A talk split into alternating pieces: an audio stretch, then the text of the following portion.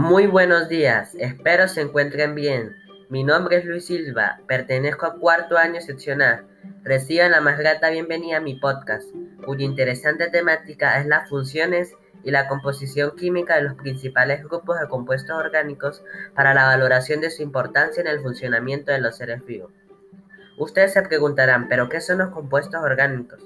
Bueno, los compuestos orgánicos son aquellos en los que los átomos de carbono se unen entre sí mediante enlaces covalentes para formar el esqueleto o la cadena carbonada de la molécula. ¿Pero para qué son importantes? Bueno, permítanle decirles que estos son muy importantes ya que como lo dije anteriormente están compuestos de carbono, el cual es un elemento que todos los organismos vivos contienen. Por lo tanto, son indispensables para el nacimiento, desarrollo y funcionamiento de cada una de las células que forman los tejidos, órganos y aparatos del cuerpo, y su deficiencia o desequilibrio provocaría el deterioro de la salud y el surgimiento de enfermedades. En este episodio hablaremos acerca de los principales grupos de compuestos orgánicos que se encuentran en los organismos, los cuales son los carbohidratos, los lípidos, las proteínas y los ácidos nucleicos. El primero del que hablaremos son los carbohidratos, los cuales cumplen un rol importante en los organismos vivos. Pero ¿por qué son tan importantes? Bueno, son importantes ya que algunos de estos, como los almidones y los azúcares, son metabolizados por nuestro organismo para producir glucosa, la cual es la principal fuente de energía para las células, tejidos y órganos de nuestro cuerpo.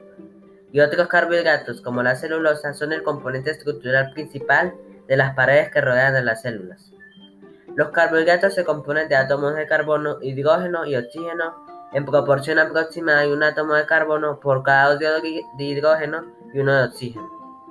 Pero ¿cómo se clasifican los carbohidratos?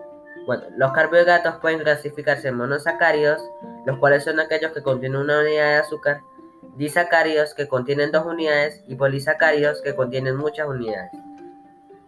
Bueno, a diferencia de los carbohidratos que se definen por su estructura, los lípidos no. Estos son un grupo heterogéneo de compuestos y lo que sí los caracteriza es que son solubles en solventes no polares, como éter y cloroformo, y relativamente insolubles en agua. Pero, ¿los lípidos también son importantes? Bueno, sí, los lípidos son muy importantes debido a sus funciones principales, las cuales son almacenar energía, otros señalizar lípidamente y otros actúan como un componente estructural de las membranas celulares. Los lípidos se componen principalmente de carbono y hidrógeno, con pocos grupos funcionales que contienen oxígeno. Entre los grupos de lípidos biológicamente importantes están las grasas, los fosfolípidos, los carotenoides, los esteroides y las ceras. El otro grupo del que hablaremos son las proteínas, las cuales son macromoléculas que, se componen de aminoácidos. Pero, ¿qué son los aminoácidos? Bueno, estos tienen un grupo amino y otro grupo carboxilo unidos al mismo átomo de carbono simétrico conocido como el carbono alfa.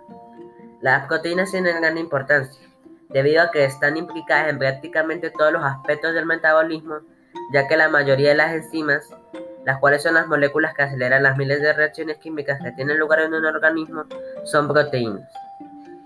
Pero la importancia de las proteínas se debe a muchas más funciones, las cuales son que catalizan reacciones, fortalecen y protegen las células, contienen nutrientes, transportan sustancias entre células, ayudan a mantener la homeostasis en el cuerpo, participan en los movimientos celulares y defienden el organismo. El último grupo de, eh, compuestos orgánicos del que hablaremos hoy son los ácidos nucleicos, los cuales son muy importantes ya que intervienen en los procesos de construcción, es decir, de síntesis de proteínas en el interior de la célula, y como ya lo mencionamos, las proteínas son indispensables para el funcionamiento de los seres vivos. Los ácidos nucleicos también son importantes debido a que sirven para el almacenamiento la replicación, la lectura y la transcripción del material genético contenido en las células. En las células se encuentran dos tipos de ácidos nucleicos, pero ¿cuáles serán? El ácido desoxirribonucleico y el ácido ribonucleico. El ácido desoxirribonucleico, que es el ADN, es el componente de los genes, el material hereditario de la célula y contiene instrucciones para la síntesis de todas las proteínas y todo el ARN que necesita el organismo. En cambio, el ácido ribonucleico, que es el ARN, participa en el proceso de unión de aminoácidos para formar polipéptidos. Los ácidos nucleicos son polímeros de nucleótidos, que se componen de un azúcar de 5 átomos de carbono, ya sea desoxirribosa en el ADN o ribosa en el ARN, un grupo fosfato y una base nitrogenada, la cual es un compuesto anular que contiene nitrógeno. Bueno, para finalizar, ¿qué pudimos aprender? Podemos decir que al culminar este podcast, concluimos que los principales grupos de compuestos orgánicos son muy importantes para el funcionamiento de los seres vivos, y es aún enorme su valor si consideramos que ellos se unen o se agrupan de manera sorprendente para integrar la célula, que es la unidad más pequeña que va a a todo ser vivo.